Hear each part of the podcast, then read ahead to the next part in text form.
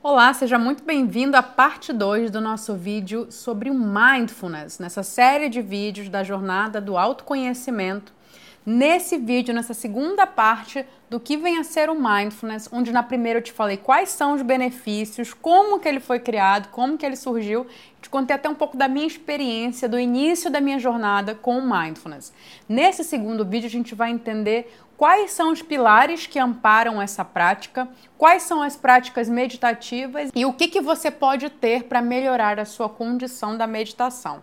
Então, vou começar por essa última parte. Num primeiro momento, eu falei no primeiro vídeo de uma almofada que eu comprei na Europa depois que eu comecei as primeiras práticas e que eu percebi que a minha coluna precisava de um apoio.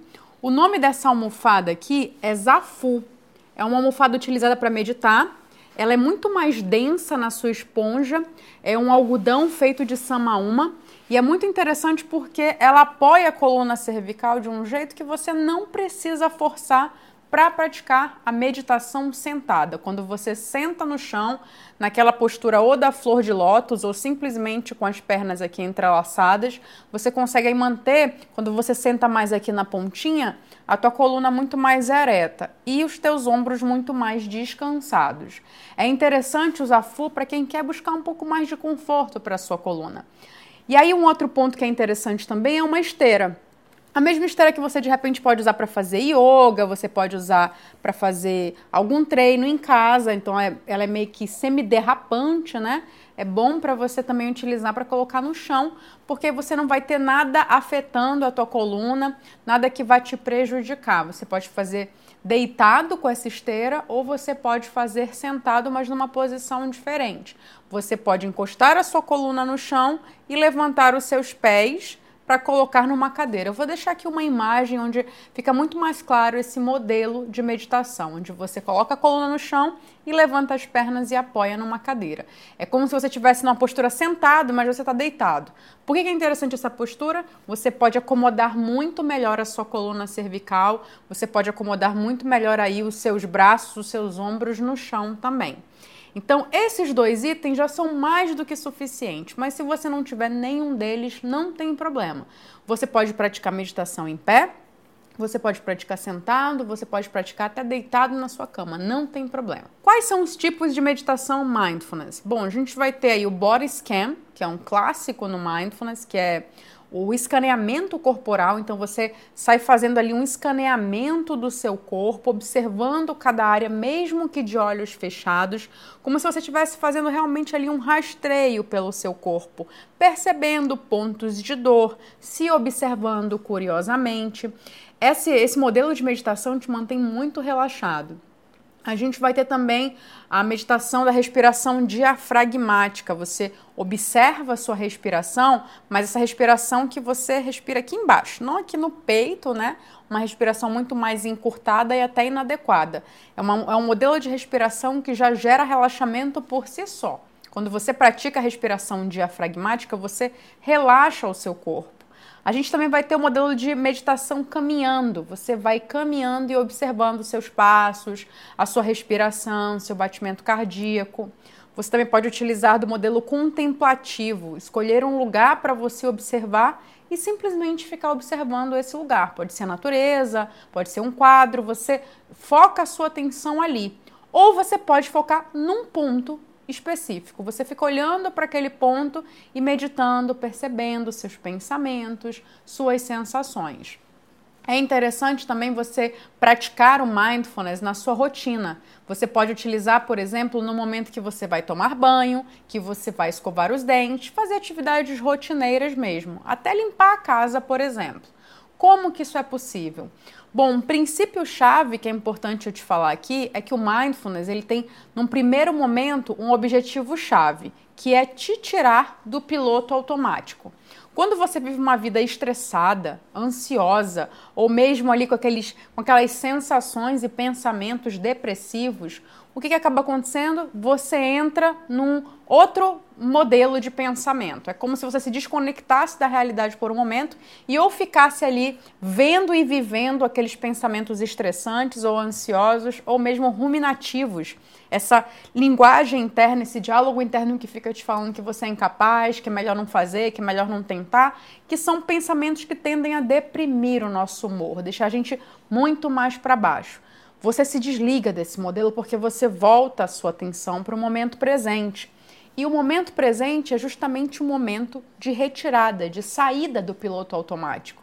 E pode parecer algo simples, mas a verdade é que a maioria de nós vive nesse modelo. Quase que um transe hipnótico, se eu tivesse aí até que fazer uma analogia paralela com o livro Mais Esperto que o Diabo de Napoleão Hill, quando ele fala que a gente vive ali um transe hipnótico, fazendo coisas sem se questionar, seguindo determinados comportamentos, sem sequer perceber que a gente está sendo levado a fazer aquilo e não que a gente está escolhendo fazer aquilo.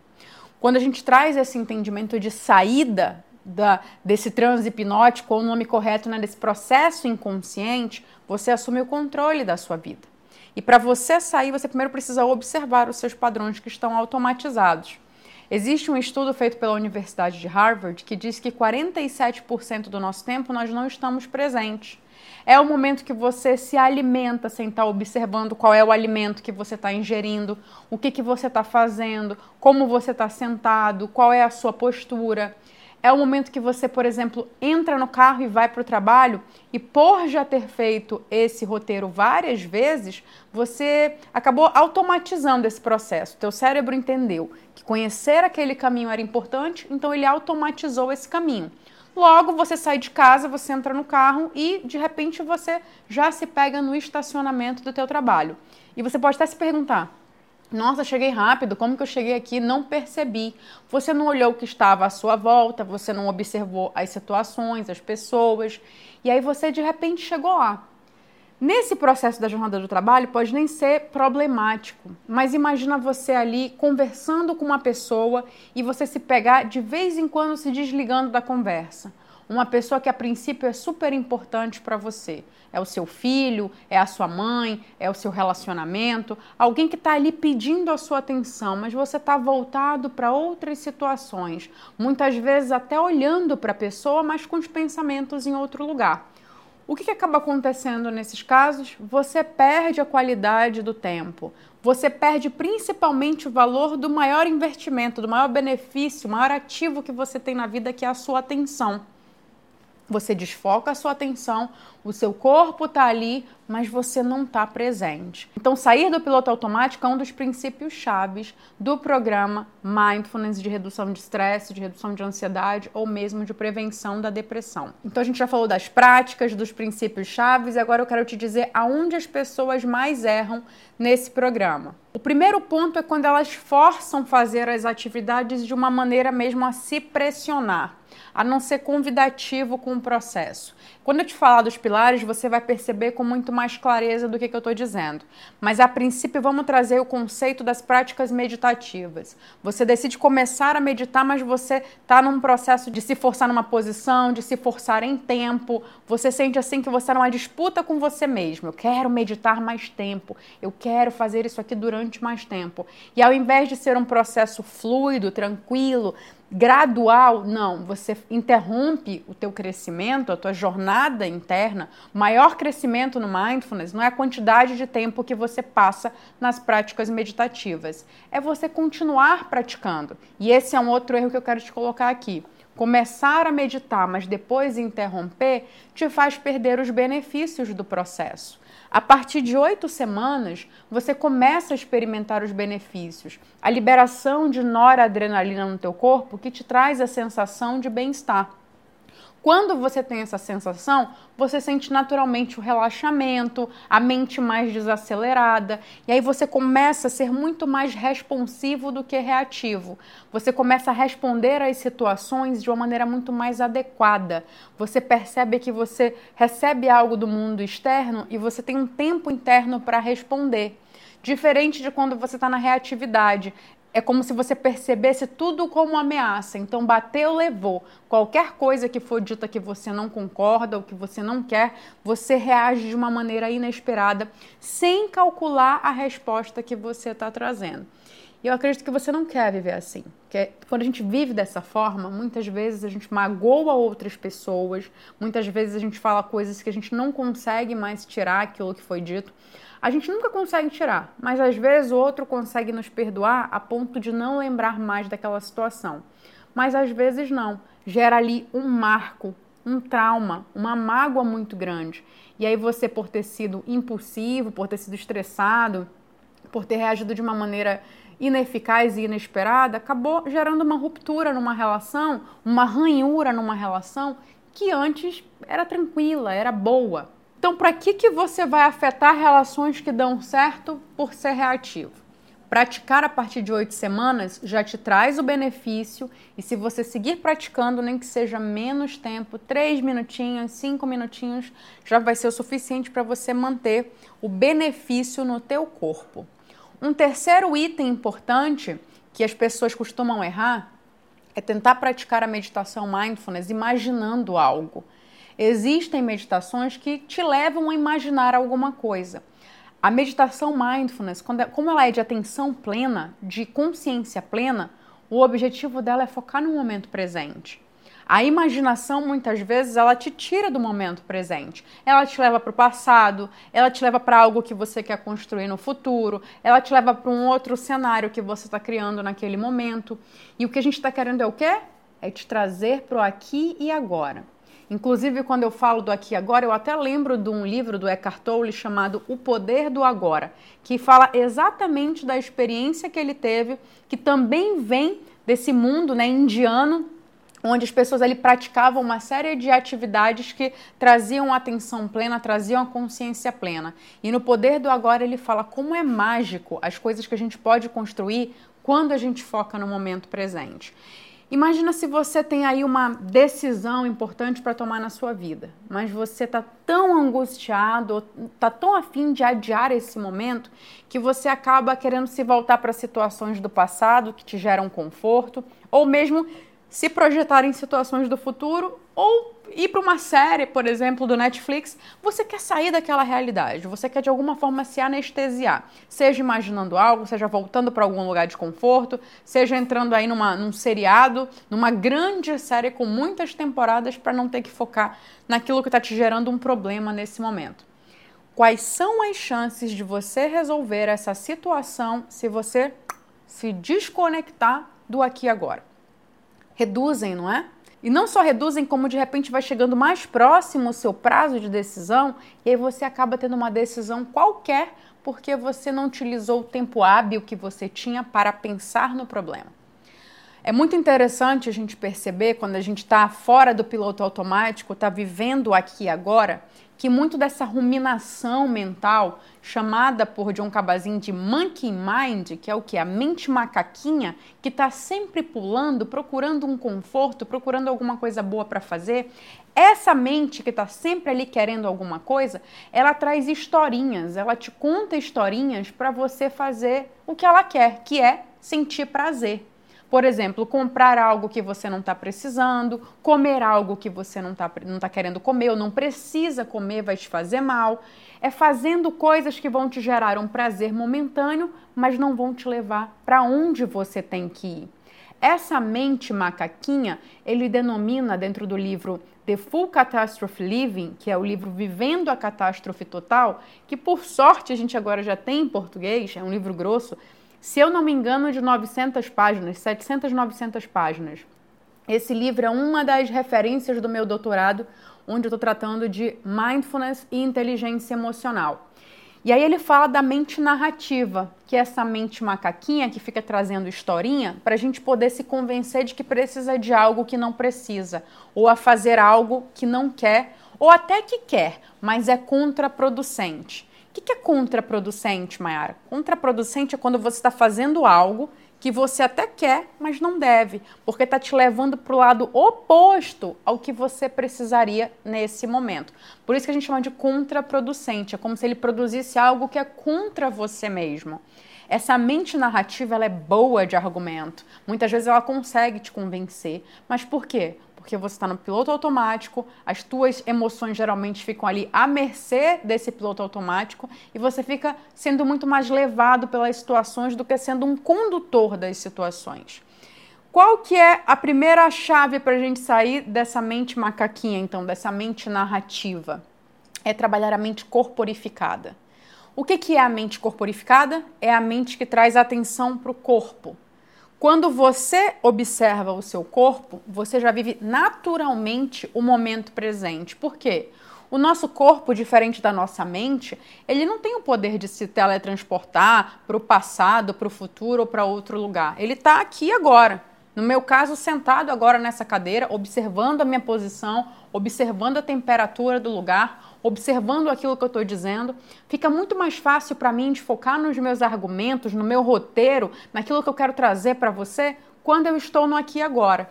Imagina se eu estivesse em outro lugar, se eu estivesse pensando em outras coisas e não no que eu estou dizendo aqui. Quais seriam as chances de eu ter essa fluidez e essa coerência de roteirizada mesmo, né, sequencial daquilo que precisa ser dito? É disso que eu estou falando. Como que a gente faz essas práticas acontecerem? Primeiro, as meditações. As meditações são excelentes porque todas elas vão trazer atenção para o momento presente e para o teu corpo. Segundo, a gente tem outras atividades que a gente pode colocar aqui. Por exemplo, dança. A dança envolve o corpo. Inclusive, o Rolando, que é um médico chileno, ele traz a biodança, que é o que? É você utilizar da dança, inclusive, para regular as suas emoções. Eu adoro esse conceito e muitas vezes até incremento nas minhas turmas de meditação. Por quê? Se naquele momento você está muito inquieto para meditar na proposta de atenção plena, eu faço convite para a gente utilizar uma dança para liberar sentimento.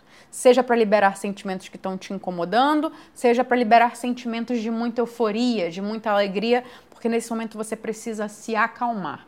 A biodança, que é nascida no Chile e América Latina, foi difundida para diferentes lugares, especialmente na Europa e no Brasil. E ele traz justamente esse contexto da gente focar no que a gente está sentindo agora. Qual o sentimento que está vindo? E aí também dentro das práticas eles fazem você trazer outros sentimentos para o momento presente para você trabalhar e criar flexibilidade. Porque quando eu dou atenção para o que eu sinto, quando eu dou voz para as minhas emoções, eu acolho elas. E ao mesmo tempo que eu acolho, elas vêm e vão, elas não ficam, não paralisam. Se você ficar brigando com as suas emoções, as chances delas ficarem mais tempo te incomodando aumentam. É que nem quando você está ali incomodado com uma pessoa e você quer esquecê-la, você quer parar de pensar nela. E quanto mais você pensa, ah, eu preciso esquecer essa pessoa, preciso parar de pensar nela, mais parece que ela ganha espaço na tua mente. É disso que eu estou falando. Aceitar uma condição faz com que ela venha e vá embora. Agora, ficar brigando com essa condição faz com que ela permaneça. E outros movimentos que você pode fazer também para ativar a mente corporificada. A prática de esportes, porque envolve aqui um movimento corporal. Tocar um instrumento também envolve atenção. Você foca no presente. Se você ficar pensando em outro lugar, quais são as chances de você errar uma nota quando está tocando um violão, por exemplo? São muitas. Agora, se você foca no instrumento, em cada som que você está gerando em cada momento, ou quando você está focando numa corrida, em cada passo que você está dando e no alinhamento da sua respiração com o movimento que você está fazendo na corrida. Você não vai, por exemplo, se lesionar. Agora, se você desfocar daquele momento, as chances de lesionar são maiores. Se você desfocar do momento do instrumento, as chances de errar a nota também aumentam. Muitas vezes a gente erra, não é porque a gente não sabe, é porque a gente entra num automático. Então a gente esquece, a gente foge, a gente tem lapsos de memória, esquece daquele momento porque não está focado precisamente nele. É como começar uma conversa, por exemplo, numa reunião no trabalho, e você mesmo se enrolar com aquilo que você está falando, porque você perdeu ali o roteiro, porque você está falando por falar, você está no automático, ou, ou mesmo você está estressado. O estresse leva o corpo para um nível de desgaste muito grande. Voltar para esse lugar e ficar ancorado com o presente é uma prática do mindfulness, da retirada do piloto automático. Então vamos conhecer quais são os pilares, porque muita gente pensa o quê? Que mindfulness é meditar. Mindfulness não é meditação. O programa de atenção plena não é meditação. Ele envolve meditação dentro das suas práticas. Mas se eu pudesse dizer, é como uma filosofia. Ele também tem os aspectos teóricos e os aspectos práticos, que vira ciência uma vez que essas práticas foram validadas por vários estudos. Quando você pega esse livro que eu falei do John Kabat-Zinn, The Full Catastrophe Living, ele fala de uma série de estudos que são desenvolvidos a partir dos estudos embrionários do mindfulness e muitos deles validados cientificamente. E aí é interessante porque empresas como o Google, por exemplo, acabam trazendo, né? Acabam trazendo esse conceito para dentro da empresa. E tem até um livro chamado Search Inside Yourself, Procure dentro de si mesmo, que também traz o quê? As práticas de meditação, mindfulness e a filosofia do mindfulness para dentro das empresas. Ora, se eu entendo que uma pessoa que pratica mindfulness é menos estressada, é mais atenta, tem uma memória melhor, consegue regular melhor as suas emoções, reduz a ansiedade, é mais produtiva, eu não vou querer esses benefícios dentro da minha empresa? Então, muitas empresas estão investindo muito dinheiro em treinamentos para trazer o mindfulness para dentro das organizações e ter funcionários muito melhor regulados emocionalmente, muito mais capazes de ter inteligência emocional e muito mais capazes de lidar com a pressão do dia a dia sem que precise ficar doente por causa disso. Então vamos voltar aqui para os nossos pilares que eu comecei, agora eu vou dar segmento. Primeiro, eles não têm uma sequência lógica, tá? São vários pilares, não é um atrás do outro. Então, eu vou trazendo para você sem uma sequência, eles não são sequenciais. Primeiro deles, mente de principiante. É sobre aquela mente que observa as coisas como se fosse a primeira vez. É como se conseguisse contemplar o novo. Muitas vezes a nossa mente envelhecida olha para algo que é até novo, mas busca associação com situações do passado e não observa aquilo com a singularidade que a, a situação, que o objeto, que a pessoa apresenta. Não tem esse olhar como se fosse algo verdadeiramente novo como se pudesse ali apreciar aquela situação. Um segundo pilar para trazer aqui para você, que é um pilar muito desafiador para a maioria das pessoas, o não julgamento. Por que, que ele é tão desafiador? Porque a nossa mente ela é meio que treinada para julgar em milésimos de segundos. A gente vê uma pessoa nova chegando em nossa direção, no ambiente de trabalho, dentro da escola, da faculdade, chega uma pessoa nova. Ou mesmo chega aí o namorado de uma prima sua que chegou para um jantar em família e você está vendo aquela pessoa pela primeira vez. Você faz uma análise rápida da linguagem corporal, se a pessoa ainda não disse nada, e já tira ali umas primeiras impressões pela forma como ela se veste, pela forma como ela se comporta, como ela olha, pelos gestos. E quando ela começa a falar, te traz ainda mais conteúdo, né? O tom de voz, o jeito da fala, a velocidade da fala, e você vai criando rapidamente um julgamento. A gente tem essa necessidade de fazer esse julgamento muito rapidamente para trazer, por exemplo, a ideia de é confiável ou não é confiável? Posso me entregar? Posso ser quem eu sou nessa conversa com essa pessoa? Ou ela tem algumas características que eu preciso aqui podar os meus gestos, aquilo que eu estou dizendo, eu preciso filtrar muito mais. Esse é um exemplo de um julgamento clássico. Você olhou para uma pessoa nova, fez uma análise muito rápida e já sente. É confiável ou não é? É o famoso o meu santo bateu com dela ou o meu santo não bateu com dela. Então isso torna o não julgamento um desafio. É sobre se perceber julgando e falar: opa, dá para dar uma freada aqui, dá para eu primeiro conhecer a pessoa antes de sentir se meu santo bate, se não bate, se é confiável, se não é. Dá para eu não comparar ela com outras pessoas que eu já conheço? Eis o desafio. Vamos para outro pilar então. Confiança. Quando você pratica o mindfulness e dentro das práticas existem exercícios para você aprender a confiar confiar em você mesmo, confiar no outro, confiar na vida, é sobre se entregar com muito mais facilidade. A mente ansiosa, ela tem uma dificuldade em confiar em tudo, em você mesmo, no outro, em qualquer situação. Ela está sempre criando cenários que você precisa ficar em hipervigilância e desconfiança absoluta. Então vem a ser um desafio exercitar a confiança, em relaxar e falar tá tudo bem, vamos seguir. E aí a gente vem para outro pilar que é cessar a busca. Não ficar o tempo inteiro tentando buscar algo, tentando ser conclusivo, tentando chegar a algum lugar. É aquele momento que realmente você se permite relaxar. Para de ficar buscando tudo o tempo inteiro.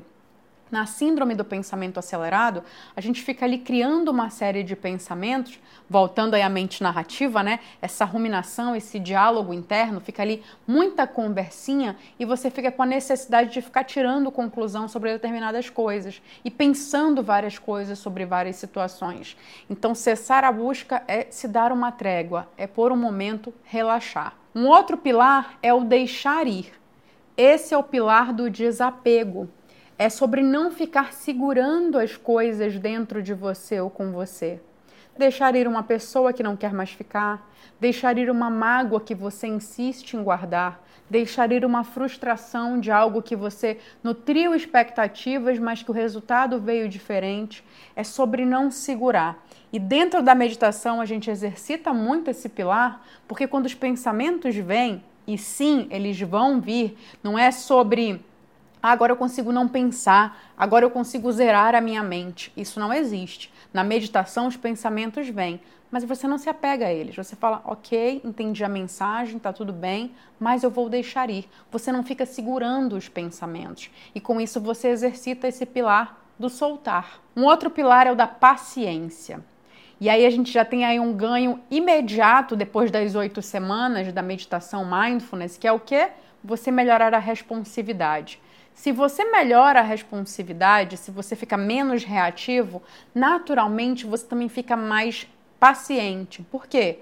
Você para de ouvir para responder e você começa a ouvir para compreender. Você para de ficar achando, por exemplo, que o outro está fazendo aquilo para te incomodar e você observa de uma maneira muito mais calma e tranquila a situação. Isso não acontece com uma mágica. Isso acontece porque quando você medita, determinadas regiões do seu cérebro são ativadas e o controle inibitório é uma delas, que é justamente o, a impulsividade, sabe? Receber um estímulo e querer responder rapidamente. Não, você ganha uma pausa. É como se você ganhasse ali um delay para, opa, deixa eu observar essa situação, para que caminho eu vou seguir. E aí, naturalmente, você se torna uma pessoa mais paciente. Além do que, a prática de respiração, por exemplo, te ensina a respirar de uma forma diferente, você fica menos irritado, você é capaz de se gerar relaxamento. Imagina que você não precisa andar com nenhuma ferramenta na sua mão. Você já tem a ferramenta necessária para se conduzir e para ser uma pessoa mais calma, que é qual? A respiração.